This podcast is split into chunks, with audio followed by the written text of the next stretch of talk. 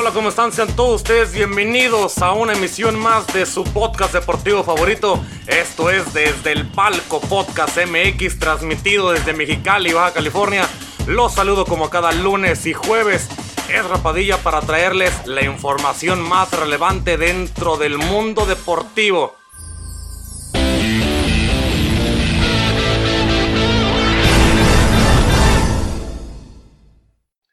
Hola amigos, ¿cómo están? Muchísimo gusto saludarles. Yo soy Rapadilla. Bienvenidos a una emisión más de su podcast deportivo favorito. Esto es desde el palco podcast MX, como ya lo escuchaban ustedes en el intro. Esta es la edición número 85 de este bonito podcast. Muchas gracias a toda la gente por estar aquí con nosotros y por seguirnos, por acompañarnos durante tantos, tantos episodios y tanta información que le hemos dado y le hemos brindado a cada uno de ustedes. La verdad, muchísimas, muchísimas gracias. En la descripción están los temas del día de hoy que vamos a tocar. Y ya saben que nos pueden escuchar a través de Spotify, de Anchor, de Google Podcast, de Apple Podcast. Estamos también por Overcast, por Radio Public. Y nos, también nos pueden mirar a través de nuestra página de Facebook. Ahí estamos haciendo el en vivo todos los lunes y los jueves a las 7 de la tarde, como desde el Palco Podcast MX. Y en nuestra página de Instagram también estamos de la misma manera como desde el Palco Podcast MX. Así que vamos a empezarle de una vez, porque no, luego se nos hace más tarde. Empecemos con la selección mexicana, señores. La selección mexicana en esta semana tuvo su segundo partido de la fecha FIFA en contra de la selección de Costa Rica, un rival del área, un rival que es de aquí de CONCACAF, pero se fue a jugar allá a Austria. El partido prácticamente en un deportivo, terminaron jugando este encuentro. Y un partido que, que fue bastante tedioso, fue bastante complicado para el equipo mexicano porque la verdad sí tuvo unos ponientes ahí para, para, para solucionar las cosas. Eh, con un gol de Chucky Lozano de cabeza, México se terminó imponiendo 1-0 en contra de Costa Rica en este partido disputado en Austria.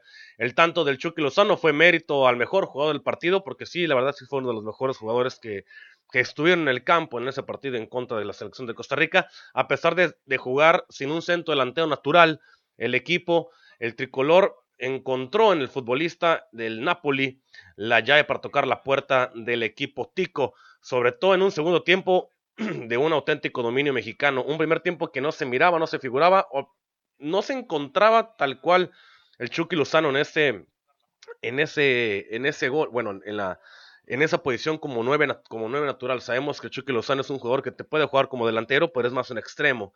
Viene mucho de los laterales, se incrusta muy bien en la parte uh, haciendo los recortes hacia, el centro, o si no, buscando línea de fondo para buscar profundidades. Eso lo hace mucho el Chucky Lozano le hemos visto demasiado siempre al momento de, de su juego.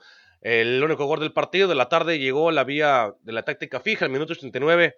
Diego Laines envió eh, en un tiro de esquina al centro y desde la izquierda hacia el primer poste donde Luis Romo hizo el primer toque, la prolonga de cabeza, ubicándola donde se encontraba el Chucky Lozano, que no perdonó, igual de, como, como, remate de cabeza, y se acabó ahí y con eso terminó la sequía del equipo mexicano que tenía ya 200 minutos sin anotar un gol en los últimos tiempos que lleva que lleva jugando el equipo del Tata Martino. ¿Se jugó bien? Sí, se jugó bien. Fue un primer tiempo que tuvo pocas emociones en los arcos.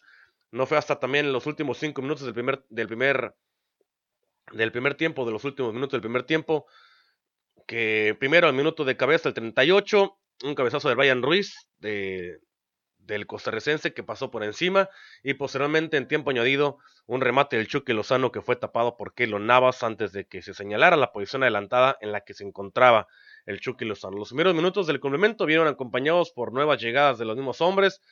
Lozano atacó por su parte, iniciando la segunda, la segunda mitad. Luego vinieron unos cambios que le resultaron eh, bastante significativos y le resultaron bien al, al Data Martino. De tuvo, tuvo, cambios, tuvo cambios que fueron efectivos. Entró el Pineda, entró también Héctor Herrera, que refrescó en el medio campo. Y creo que al, al a esos jugadores en el medio campo, subió la intensidad en el ataque y la intensidad del partido para el equipo mexicano.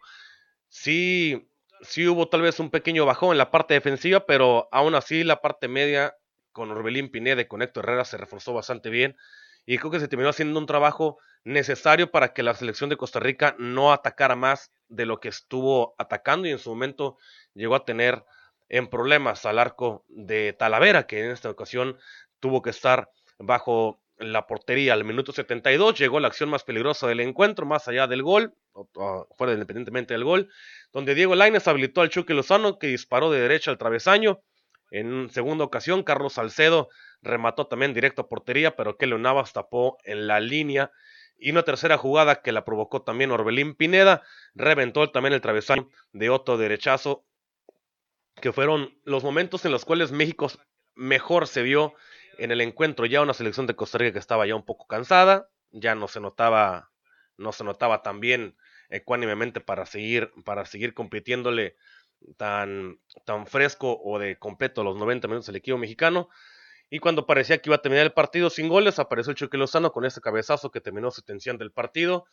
En tiempo añadido, los centroamericanos intentaron hacer algo para, el, para igualar en dos ocasiones el, marcador, no lo, lograron hacer. Las malas definiciones que las tuvo Alan Cruz y Kendall Watson, Watson eh, dejaron igual el marcador con el que se quedó terminando como 1-0 con, con, este resultado. Alargó su buena racha ante Costa Rica, equipo ante que el equipo en el que se mantiene invicto en sus más recientes siete compromisos que ha disputado contra los Ticos. Ahora el equipo tricolor, el equipo del Tata Martino, deberá prepararse rumbo a un ajetreado verano que tiene enfrente o que tiene a la vuelta de la esquina porque se viene Copa de Oro, se viene parte de las eliminatorias del Mundial también. Por otro lado está la selección olímpica que ya va, va consiguió su pase y ahorita vamos a hablar en cuanto a la selección proolímpica que terminó siendo campeona del proolímpico y accediendo a los Juegos Olímpicos de Tokio.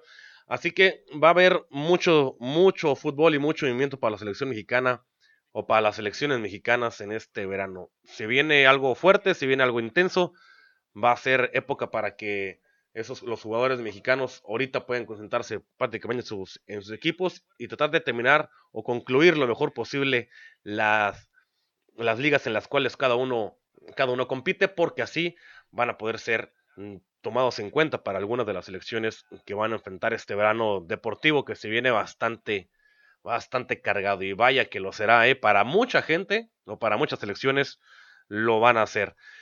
Y lo que le decía de la selección olímpica que termina llegando a la final ante la selección de Honduras el día de el día de ayer no, el día del martes también fue el partido. El martes fue el partido de México en la mañana contra Costa Rica y en la tarde jugó, eh, se jugó el preolímpico. El último, la selección mexicana termina imponiéndose en, las, en la tanda de penales a una selección de Honduras bastante aguerrida. El gigante de CONCACAF dejó conocido, o México, como ustedes, quieran decirles, en esta selección sub-23 o, o de, o de límite de edad, se corona campeón por tercera ocasión consecutiva al vencer a la selección de Honduras después de un empate 1 a 1 en la tanda de los de los 120 minutos no se hizo no se hicieron tanto daño. México estuvo pues, prácticamente a casi nada de, terminar perdiendo perdiendo el encuentro pero un penal ahí que para mí pues, fue existente lo, lo estuvo pero estuvo muy cerca de que México, México no, no avanzara. Por la vía de los penales, México termina pasando 5-4 con una gran noche del portero Sebastián Jurado que se lució en la tanda de penales, terminó atajando uno y ese fue más que suficiente para que el equipo mexicano avanzara. El conjunto azteca cerró una gran actuación en la noche, con una noche bastante complicada, se hizo más difícil de lo que esperaban ante un cuadro catracho que no se dejó, aunque volvió a caer con los verdes por tercer por tercera vez al hilo. Es un equipo que ya la vino tomando la medida el equipo mexicano, tanto en la selección mayor como en las selecciones inferiores. Y aún así, consiguió lo, tan esperado, lo, tan ansiado que era clasificar, una clasificar a los Juegos Olímpicos y la otra era clasificando como campeón de la zona. Consigue las dos cosas. La primera de esas tres consecutivas, la primera sabemos que fue la del 2012, luego fue la, de 12 cuando se fue cuando se consiguió el oro en Londres, la del 2015, que fue un año previo a, los Juegos Olímpicos de Río, y este 2021 que ha dado para los próximos Juegos Olímpicos de Tokio que se, que se van a jugar en este verano. México, por su parte, no desentonó y está listo para ir a Tokio, al menos es lo que se aparente o lo que aparenta, así lo dicen sus directivos. La actuación de, de Sebastián Jurado salvó varias veces el juego también y que en los penales paró el primero que fue al poste, que fue a la poste, perdón, fue el penal decisivo para que México terminara ganándole ganándole a, la selección de Honduras. Ahí ese partido se llevó en el estadio Akron, en el estadio del Guadalajara. Llegaron dos equipos con el boleto ya prácticamente a los Juegos Olímpicos. Esto ya nada más era para saber quién quedaba como campeón o, como el, ganador del área. Ambos equipos ya estaban, ya estaban completamente bien, a, asegurados con su boleto para los Juegos Olímpicos. Pero México, por su parte, se vivió un partido bastante aguerrido, se vivió un partido que estuvo entonado en, muchos en mucho tiempo del encuentro, pero eh, la, la, forma de, de, que el equipo no lograra concretar muchas veces la portería fue lo que le terminó ahí dándole bastante, bastante problema. Eh, después de varias intervenciones que tuvo Sebastián Jurado, disparos de Luis Palma y de Rosales, cuando parecía que Honduras abría el marcador al minuto 53, eh, Honduras siguió, Palma y José Reyes también volvieron a meter en problemas a Sebastián Jurado, hasta que el guardameta del Cruz Azul les terminó atajando ahí unos disparos en el minuto 59 y el otro hasta, el 60 al 66 respectivamente.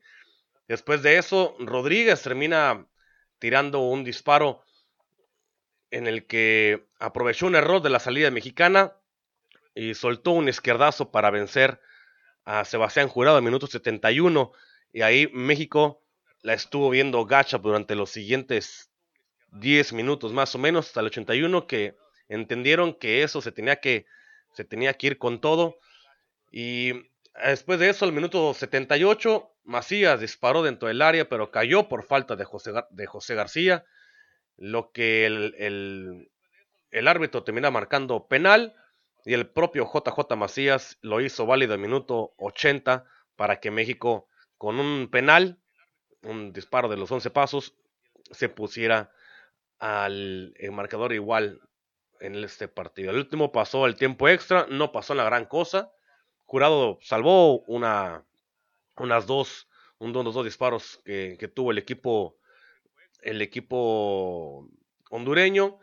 Al 101, Sebastián Córdoba mandó un disparo a las manos del portero Catracho. En el segundo tiempo también hubo más patadas que jugadas de gol. Y el último todo se terminó definiendo en penales y los penales fueron lo que, lo que definieron todo. El único penal que falló pues, fue parte del equipo hondureño que fue Juan Carlos Obregón. Y ya los demás compañeros se miraron anotando, pero es la única falta o es la única falla que tuvo Juan Carlos Obregón de parte del equipo de los, de los hondureños. Hizo que este equipo catracho se quedara con el segundo lugar y México se quedara como campeón de la zona. Y pues bueno, van a acceder a los Juegos Olímpicos de Tokio 2021. Con, y en lo, parte, y en lo muy, muy, muy personal, va a ser un equipo que va a no decir si que le va a batallar, y creo que le va a batallar bastante. Un equipo, un equipo que sí creo que vale, que le va a batallar en demasía, en demasía a este equipo mexicano. Pero, pero todo esto es con, es con trabajo, todo esto es con una, con una idea de juego. No se tiene que conformar el equipo mexicano con lo que está haciendo se, le, se, le, va a hacer complicado, sí, se le va a hacer bastante complicado a la selección mexicana. Se va a tener que enfrentar a equipos fuertes y que no la va a hacer, no va a ser bastante fácil para el equipo mexicano en la fase de grupos del, del, del, certamen, del certamen olímpico.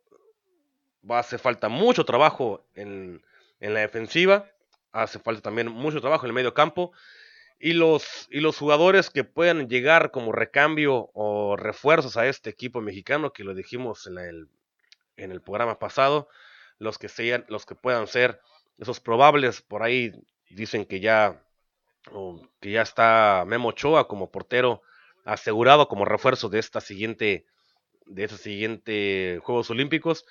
Y los que vayan a entrar como refuerzos se tienen que asegurar muy bien el medio campo y encontrar, no sé si tal vez uno en ataque, para mi punto de vista, se debe encontrar uno en ataque y uno en el medio campo. Si no puedes encontrar el ataque y el ataque lo quieres dejar perfecto, porque también hacen falta otros jugadores que están jugando en la selección mayor y que dan, y dan, dan la edad para esta, para esa selección y que no hay tanto problema con que si llegan a irse a la selección olímpica, ahí también sería cómo es que lo va a manejar entre el Tata Martino, cómo es que lo va a manejar entre Martino y, y el Jimmy Lozano, si quiénes, quiénes se van a quedar con la selección olímpica, quiénes de los de la mayor, que son parte de, esta generación olímpica o que pueden jugar en esta generación sin ser, sin ser refuerzos, quiénes van a jugar con ellos, quiénes se van a quedar en la selección grande para enfrentar la Copa Oro y quiénes, los que ya son mayores, van a poder o puedan, o pueden reforzar a la selección olímpica. Va a ser un trabajo bastante arduo por parte del Jimmy Lozano y por parte del Tata Martino para elegir estas dos selecciones o esos dos representativos que van a jugar los dos torneos que tiene México importantes, uno que es la Copa Oro para saber lo que el, el torneo el torneo de la Confederación y el otro pues es un torneo que es el hasta el momento de los más grandes o de los más importantes que ha ganado México en su historia, que es esa medalla de oro olímpica que se tuvo o que se ganó allá en el 2012. Así que para, para Memo Ochoa es una certificación que pueda estar en la selección olímpica. Yo creo que la portería en la, en la mayor no sufre ningún problema. Creo que Corona está jugando muy bien. Creo que Talavera es un gran arquero. Creo que con ellos dos no creo que había ningún problema para poder sustituir a, a, a, Memo Ochoa en, el, en, la, en la portería.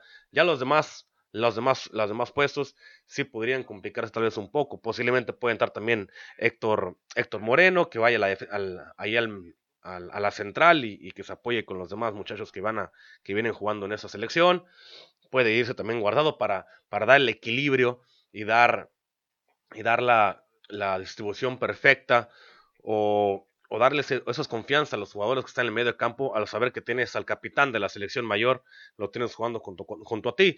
Otro que podría irse, en mi punto de vista, que será bueno que se fuera también, sería Héctor Herrera, porque repetiría un proceso, un proceso olímpico que ya lo jugó una vez, lo jugó en su edad, ganó una medalla de oro, ya tiene la experiencia para jugar ese tipo de torneos. Y en la delantera suena mucho el, el nombre de Carlos Vela, suena que podría estar el Chucky Lozano, pero va a ser muy complicado que lo puedan meter suenan varios jugadores más que le pueden dar en el ataque a la selección mexicana. Ahí habrá que esperar solamente, pero de que hay jugadores para poder para poderles reforzar existen. El problema es que no se debilita la selección mayor que va a enfrentar la Copa Oro. Y el proceso, vamos a ver qué también está, porque no se puede medir mucho con lo que tiene el equipo mexicano al haber conseguido el título en, en este Olímpico de CONCACAF. Yo creo que no es como que tan, no es muy medible esto que se está haciendo con, con este equipo. Yo lo, así lo veo yo, no es tan medible para poderse dar o para poderlo dar una comparación, no la veo así. O sea, poder medir el trabajo de este equipo cuando esté jugando contra selecciones como Alemania, contra selecciones como, como las que van a estar como Francia, como Argentina, Brasil, como el mismo Egipto selecciones que le puedan dar más problema o le puedan dar más encrucijadas al equipo mexicano. Entonces, esto se va a poder ver en los, en los partidos previos al, al, que inicie el torneo olímpico y ya mismo en el torneo olímpico, sabiendo que los, en el bombo en el que, en el que le va a tocar, en cuál de los cuatro grupos va a terminar, va a terminar eliminándose, ahí vamos a poder medir y saber cuál es el potencial de esta selección mexicana. ¿Tiene potencial? Sí lo tiene. ¿Hasta dónde puede llegar? Eso lo vamos a poder ver hasta que empiece el torneo. Si ahí en el torneo vemos que no tiene un avance o vemos que no hay manera de cómo puede avanzar, pues, se tiene que decir la verdad, se tiene que ser tajante, se tiene que ser crudo y decir que este equipo mexicano no tiene, no tiene madera para poder llegar a ser campeón olímpico de nuevo. Así que ahí está la idea. Esperemos a ver qué pasa con la selección mexicana. No tampoco es de, de meditarla, ni, ni mucho menos, ni para nada. Creo que es una selección que tiene, tiene ese potencial para poderlo hacer. El problema es que se haga y que se, se le lleve un auténtico camino a esa selección mexicana, que pueda concluirlo bien el trabajo y que, que el Jimmy Lozano con el Tata Martino concluyan bien el trabajo en la selección mayor, en la selección olímpica, en esas dos selecciones, y que se pueda brindar un buen espectáculo para esta, para esta selección, esas dos selecciones mexicanas. Así que esa es la idea. Ya de ahí en fuera, ya sabrán estos dos equipos, bueno, estos dos entrenadores más que nada, qué es lo que pueden hacer con las dos selecciones. Bien, señores, ahí más o menos les estoy diciendo cómo cómo termina esto. Pero bueno,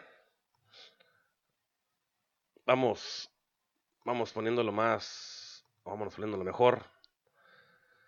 Y bien, bien, pues, la, sí, la siguiente, la siguiente nota viene con el fútbol americano, señores, porque Tom Brady hace un par de, un par de semanas, Tom Brady se había dado la información de que estaba, de que estaba lesionado. Y pues tenemos a decirles cómo es que está Tom Brady ya ahorita después de, de sufrir esta lesión y esperando que esté que esté bien el señor Brady y este, esta es la le debo al menos esta es la nota que tenemos el día de hoy Tom Brady tiene, tiene una recuperación bastante favorable después de su de su lesión o su cirugía que tuvo en la, en la rodilla. Tom Brady pasó la última temporada de, de esas última temporada de su vida o esas últimas temporadas de su vida con el y su primera temporada de la de primera temporada como coreback del equipo de Tampa Bay, equipo donde pues ya sabemos que terminó que terminó estando estando como campeón. Entonces, junto con junto con este con este problema que tuvo Tom Brady con molestias en la rodilla izquierda, más que nada.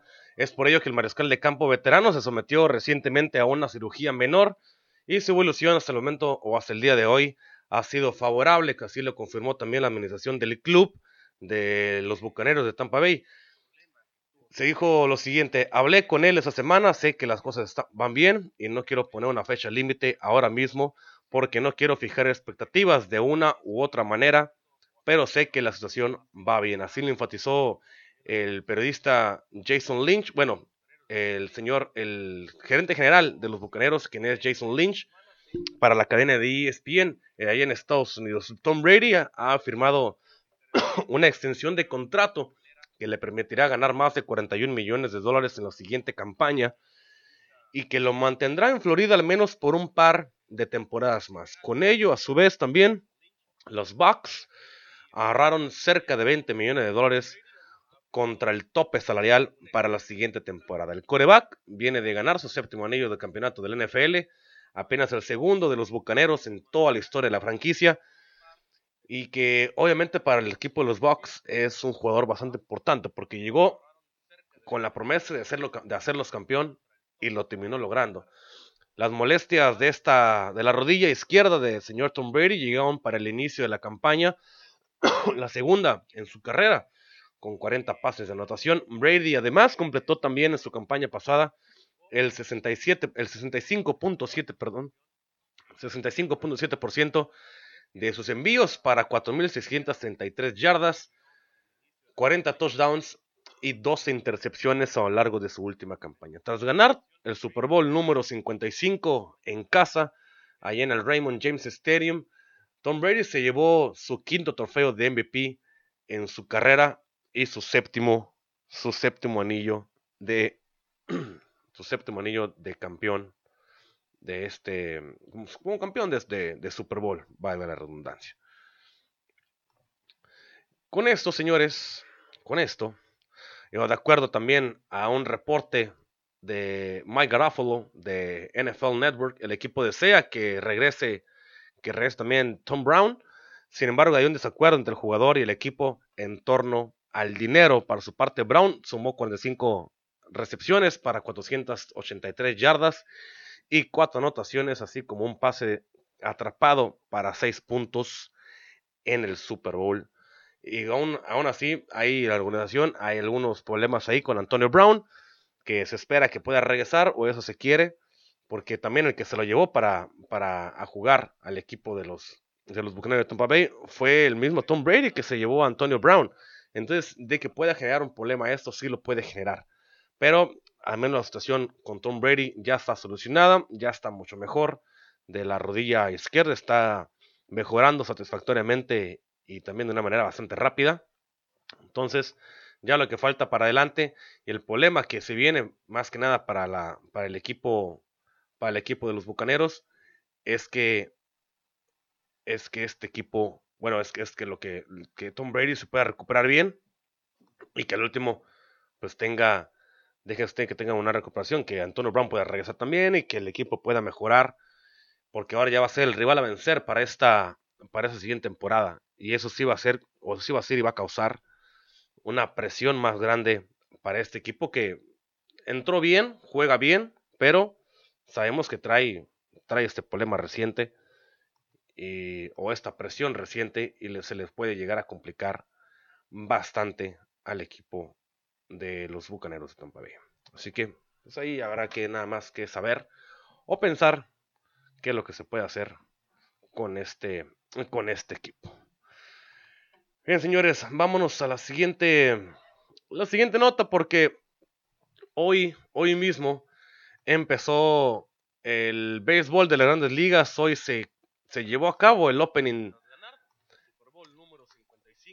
Se llevó a cabo el opening day el Opening Day del, de, la, de las grandes ligas.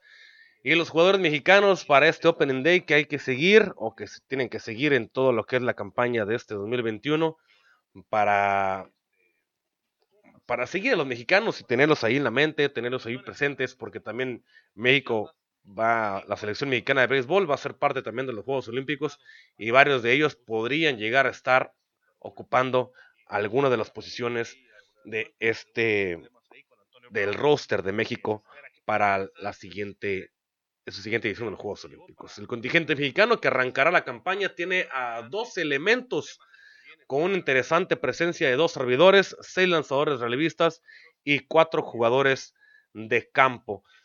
Ah, la lista de mexicanos que iniciará la campaña de grandes ligas y el perfil principal que se espera que maneje con el equipo cada uno de sus jugadores. Por su parte, vamos a enumerar, vamos a decirlos, no uno, uno, uno a uno y así lo más rápido posible de lo que, de es lo que se espera de estos de estos beisbolistas mexicanos. Por su parte, Julio Urias, el este zurdo, ese zurdo pitcher, que es el zurdo cuarto abridor de la novena Angelina y comenzará su sexta campaña en la rotación. En su carrera suma también 38 aperturas en total en 74 apariciones y teniendo un récord de 12 ganados, 7 perdidos, con un porcentaje de 3.20 en la liga. Así que Julio Urias, quien es eh, este abridor y que fue campeón y que fue el pitcher que terminó cerrando y, finiquitando la, el, el, el torneo y la victoria para los Dodgers de Los Ángeles en esta última ocasión. Es uno de los jugadores que más se tiene que seguir por lo que ha logrado y porque es el, son los campeones actuales. Y ver que este equipo de los Dodgers, que se está reforzando bastante bien, quién pueda detenerlos o quién pueda darles el contra a este equipo de los Dodgers. Por su parte, eh, José Urquidi, que juega en los Astros de Houston, el derecho se ganó un sitio en la rotación de los Astros y ocupará el cuarto lugar. Esta será la tercera temporada para él después de debutar en el 2019 teniendo 14 juegos, 12 como abridor, con una marca de 3 ganados y 2 perdidos y un porcentaje de 3.44. Por José Urquí también es una, es una buena, es un, se, tiene una buena, hay una buena visión para, para José Urquí, se, tiene una, buena manera de, de decirse que se va, se ve bien el futuro de José Urquidi y a esperar solamente cómo juega.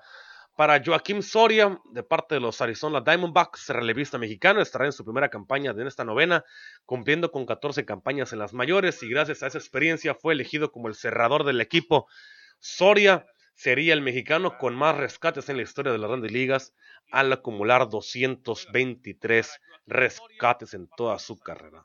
Oliver Pérez, otro mexicano que juega en los Indians de Cleveland, el zurdo se ganó un sitio en el roster de los Indians y estará llegando a 19 campañas en las grandes ligas para confirmarse como el mexicano con más temporadas en, actualmente en las grandes ligas. Su misión básicamente será ser un relevo situacional en el equipo de los indios de Cleveland. Así que una temporada más para este mexicano. Por su parte, Víctor González, de los, también de los Dodgers de Los Ángeles, después de una, de una gran actuación en el Spring Training, se ganó el derecho de formar parte del bullpen angelino. Este mexicano, el Víctor González, debutó en el 2020 y acumuló 15 apariciones, teniendo un notable, promedio de carreras limpias de 1.33 de porcentaje. Así que para, para él está bastante bien, trae una muy buena idea y se espera que pueda estar mucho mejor.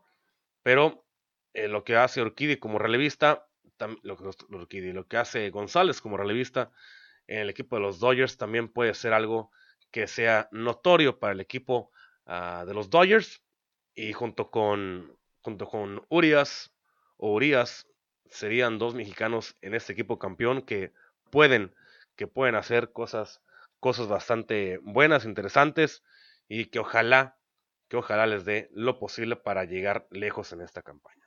Tanto todos los, equipos, los equipos mexicanos. bueno, señores, en, por su parte o por la parte de, alguno de los, de los demás de los demás equipos o de los demás jugadores mexicanos que tenemos en las grandes ligas. Eh, uno de ellos es Luis César, que está en los Yankees de Nueva York. El derecho estará en su sexta campaña con los bombarderos del Bronx y volverá a ser un relevo situacional de este equipo. Luis tiene 102 juegos en las grandes ligas, 19 como abridor y suma hasta el momento 253.2 entradas lanzadas en toda su carrera como beisbolista profesional. Otro que juega en los Red Sox de Boston, quien es Alex Verdugo, el jardinero llegó el año pasado a Boston y se convirtió en un bat muy confiable para el equipo de los Red Sox, dando 62 hits y 53, en 53 encuentros. Verdugo será el jardinero titular del equipo que, estará en esta novena, en esta novena inicial para, para, el equipo de los Red Sox de Boston y será parte fundamental de esta novena de, y del equipo para, para tratar de mejorar lo, lo, hecho en la temporada pasada, que la verdad fue, fue un desastre para, para Boston. Toda la temporada pasada, la forma de jugar no, no se vieron para nada, para nada bien. Me, Luis Urias, que está en los cerveceros de Milwaukee, el infielder tendrá tiempo de juego para, pero deberá responder sobre todo a la ofensiva, ya que en su primer año que los, con los cerveceros batió para .239 en 41 encuentros y se espera que le den la oportunidad en las paradas cortas en la novena cuando esté en la defensiva. Por su parte, Alejandro Kirk de los Blue Jays de Toronto, el joven de 22 años, se ganó la oportunidad de quedarse con el equipo desde el inicio de la campaña. El mexicano tendrá la oportunidad de jugar ya que saben que tanto a la defensa como al bat puede colaborar bastante bien para su equipo. El año pasado en su debut solo vio acción en nueve encuentros, pero eso no le quita la esperanza a Alejandro Kirk y dejen, dejen ustedes la esperanza ya que le han brindado la oportunidad y la confianza de poder seguir jugando con este equipo y le dan, le dan la oportunidad, así que esperemos que la aproveche bastante bien Alejandro Kirk y que pueda, que pueda ser un jugador esencial para los Blue Jays de Toronto y que pueda ser un jugador que le dé ese revulsivo que necesita el equipo canadiense. Por su parte, Ramón Urias, que juega con los Orioles de Baltimore después de haber debutado en, el año 2020, se ganó también la oportunidad de empezar con el equipo de los Orioles de Baltimore, donde tendrá tiempo de juego en la segunda base, compartiéndola con Pat Balaika.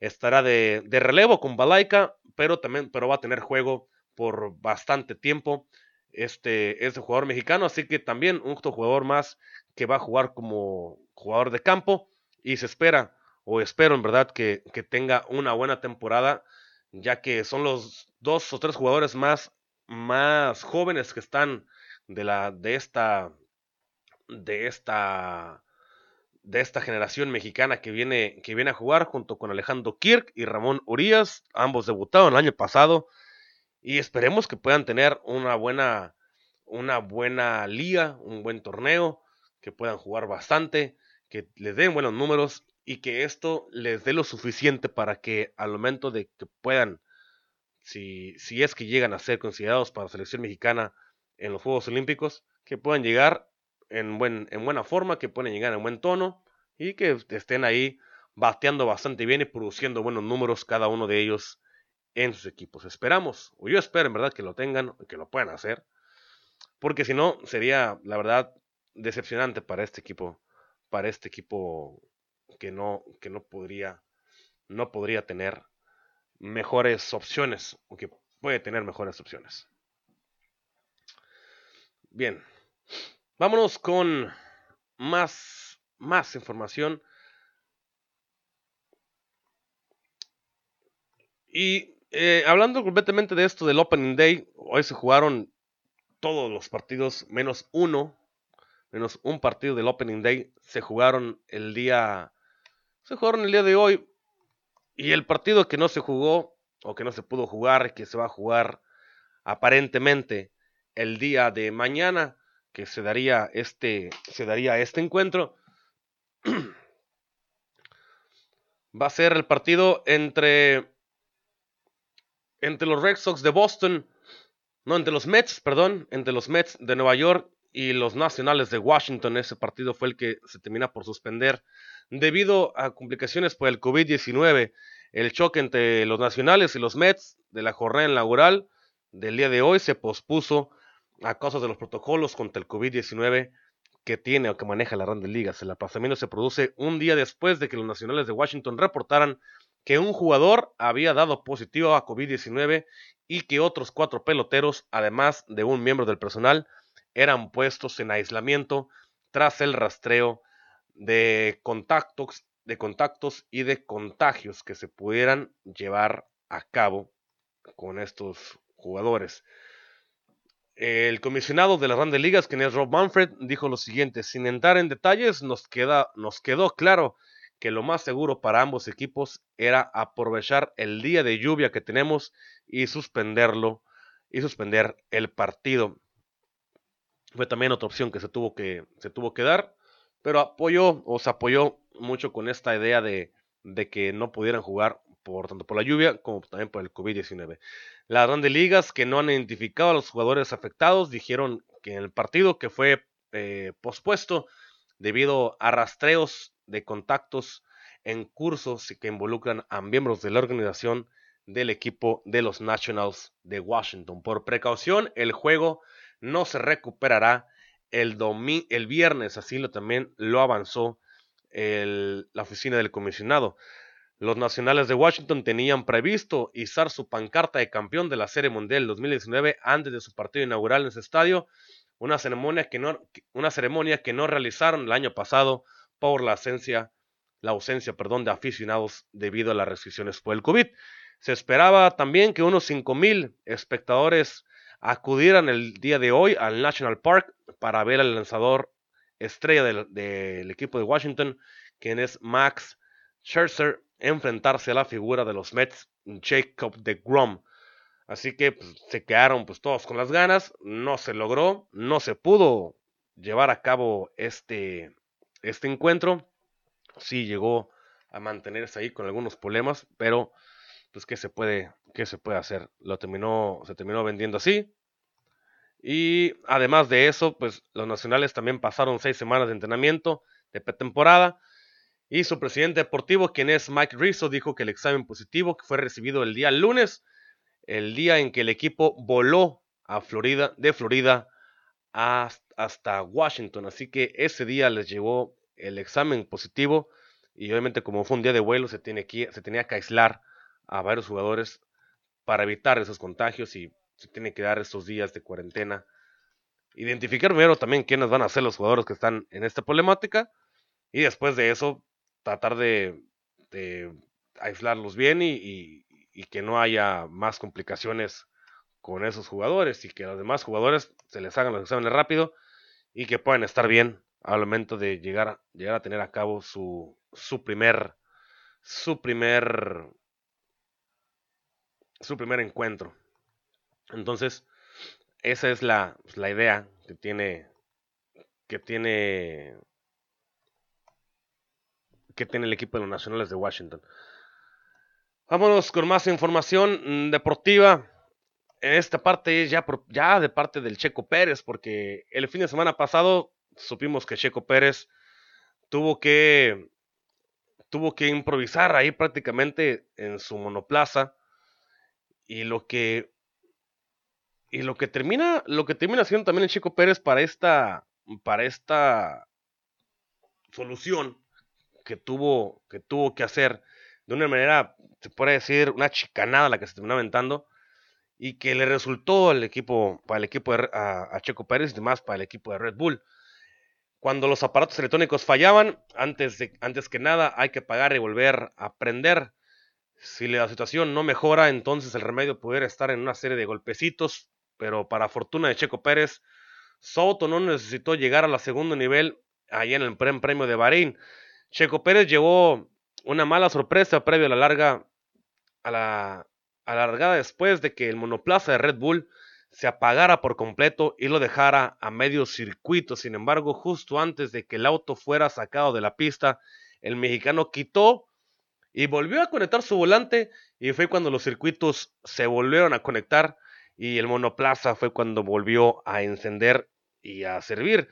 El Checo Pérez también dijo, los, había comentado lo siguiente, que él esperaba o él, ya no pensaba que el, auto pudiera prender y que pudiera servir lo que hizo fue, él actualmente lo dijo, hizo una chicanada, no pensé que fuera a realizar, pero pues así se hacen las cosas en México.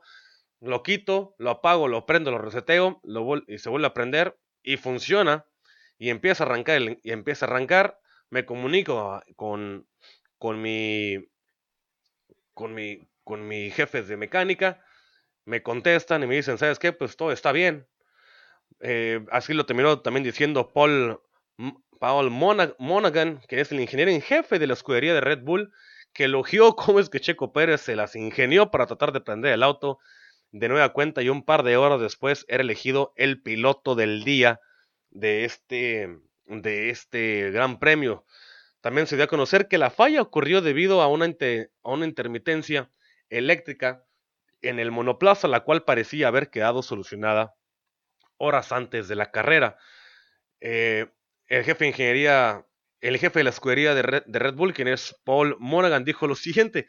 Dijo, Checo tuvo claridad mental y como si su computadora hubiera fallado, la apagó y la volvió a encender, como suele ocurrir ese tipo de averías intermitentemente o ese tipo de averías intermitentes. El coche luego funciona sin problema durante la carrera, se recuperó y lo hizo de una manera brillante. Así lo indicó el jefe de ingenieros de Red Bull el día de la carrera. También el mexicano aceptó que estaba a punto de bajarse del auto cuando volvió a conectar el volante y recuperó el auto, así como la comunicación con su ingeniero, que él había dicho, que él dijo lo, que les había comentado, dijo que desconecté el volante, lo volví a poner y fue cuando escuché a mi ingeniero hablar por la radio. Gracias a Dios por, la, por su claridad mental, no tienes comunicación por radio, no podemos decirle que haga, que haga el reinicio del encendido y él lo hizo pues, por nosotros, lo hizo sin que le dijéramos. Así lo terminó mencionando el señor Paul Monaghan. Así que después de haber llegado o haber tenido esta complicación en, la, en, el, en el monoplaza, después de empezar, empezar bien, de ahí se termina yendo hasta los últimos lugares y recupera lugar, recupera plaza, se termina llegando en el quinto lugar, que terminó recuperando puntos o consiguiendo puntos piloteó bastante bien y lo hizo de manera excepcional a mi punto de vista, una manera excepcional como es que lo terminó logrando. La verdad, lo hizo bastante bien y hay que aplaudirle bastante al señor al señor Checo Pérez por lo que termina por lo que termina haciendo. Así que una experiencia bastante inusual la de Checo Pérez, pero literalmente a lo mexicano terminó solucionando solucionando este, solucionando el problema. Y pues muy bien por parte de él, ¿eh? la verdad. Felicitaciones también por cómo corrió, ¿eh? de, estar en ese último lugar, terminar llegando en quinto, ir, ir subiendo plazas, subiendo eh, posiciones, se termina colocando en la quinta posición. Recuperó muy bien, muy bien la carrera e hizo lo necesario para poder estar, para poder estar en ese lugar. Vamos ya a lo último porque nos vamos al, a, la, a la NBA, señores. Nos vamos a la NBA porque allí, allí James Harden está muy cerca de romper una marca del, de Michael Jordan. Una marca de Michael Jordan que hace bastante tiempo no se, no se lograba. Y lo que está a punto de hacer James Harden es, pues, claro que es, es, muy valioso y es histórico. Eh, el, jugador que le dicen la barba realizó una nueva exhibición de anotaciones en, la victoria de su equipo como, como, visitante por 113 a 111 ante los Pistones de Detroit, registrando 44 puntos, el máximo del partido, sumando su tarjeta doble dígito en rebote con 14, además de 8 asistencias que manejó James Harden. Gracias a esta actuación en Michigan, Harden llegó a su, a su partido número 31 en la NBA, anotando 40 puntos o más y registrando 10 o más rebotes, llegando así al tercer lugar histórico con este registro, quedando a las puertas de convertirse en el líder máximo en cuanto a escoltas se refiere, o como la posición como escoltas. En este ranking histórico, The Beard o La Barba quedó a un partido de igualar al legendario Oscar Robertson, que, que lo consiguió en 32 encuentros, a dos de quedar también emparejado con quien encabeza la lista, quien es Michael Jordan con 33 encuentros, a tres de superarlo, algo que puede realizarlo durante la presente temporada. Los números de Harden después de su llegada a los Nets de Brooklyn son sencillamente impresionantes y ha mejorado la calidad, su calidad de juego y ha mejorado también la calidad de juego del equipo de los Nets que ha, ha repuntado bastante, bastante fuerte. Eso, eso sí, que sin duda alguna lo tiene muy bien, lo tiene muy bien hecho. Eh, los números de ellos promediando por juego 25.8 puntos por partido, con 8.1 rebotes y 11.2 asistencias, con un 46.4% de efectividad en los tiros de campo y con un 35.9% en lanzamientos de 3 puntos. En la cancha se ha transformado en el líder también de su equipo, eh, comandándolo o aprovechando las ausencias de otras dos grandes figuras del, equipo, como son Kevin Durant y Kyrie Irving, dos jugadores que se pensaban que, pudiera congeniar bastante bien el señor James Harden y que por un momento de, la temporada lo estuvieron haciendo, pero tras las ausencias de Kevin Durant y de Kyrie Irving, Irving, perdón, lo ha sobrellevado bastante bien James Harden para comandarlo, para comandar a un equipo a un récord positivo de 31, de 31 triunfos y de 15 derrotas por el momento, convirtiéndose ahorita en candidatos a llegar incluso a la definición por el título de la conferencia. Ya no sé si esto lo podemos poner como hablándolo de que puede ser candidato a llegar al campeonato, la, al campeonato general, pero de que pueden llegar a los playoffs, están ahí en posición de playoffs, de que pueden llegar alto en los playoffs, pueden también hacerlo. Ahí también dependería contra quién se topen. Y cómo es que lleguen los demás jugadores que no están ahorita, como son Kevin Durant y como son Kyrie Irving. Si llegan a estar esos tres juntos y en buena, y en buena forma, pues, en buena forma y bien, bien aceitado, se podría decir, puede ser un equipo bastante peligroso y un equipo que puede darle complicaciones a quien sea. ¿eh? Entonces, ahí no, no, desprecien lo que puede llegar a ser el equipo de los Nets de Brooklyn. Y bueno, señores, con esto, con esto yo me despido, sin antes decirles muchas gracias, sin antes mandarles también un saludo a, una buena persona que se llama Roberto Carlos, que siempre, que siempre está aquí y siempre nos manda a saludar cada vez que estamos haciendo este bonito podcast. Un saludo para él. Y la verdad ha sido un verdadero gusto y un verdadero placer estar aquí con ustedes en esta edición número 86 de este bonito podcast. Señores, ha sido un gusto, un cariño, un, lo que quieran ustedes. un placer, un orgasmo. Y bueno, señores, cuídense mucho. Nos vemos el próximo lunes con más información deportiva, ya que pasa este fin de semana de locos, que también regresa la, la Liga Mexicana. No la quisimos tomar porque ya hemos dado esa información, pero bueno, ya vemos lo que pasa para el lunes, la información que venga, que tengan un buen fin de semana, que pasen una muy buena Semana Santa o la semanita de, de, descanso, hoy jueves, primero de, primero de abril, que tengan una buena Semanita Santa, cuídense mucho, si salen a la playa, pues váyanse con cuidado, y si no salen, pues quédense en su casa y quédense viendo deportes, porque de eso vamos a tenerlo el próximo, el próximo lunes. Cuídense mucho, ha sido un verdadero gusto estar aquí con ustedes.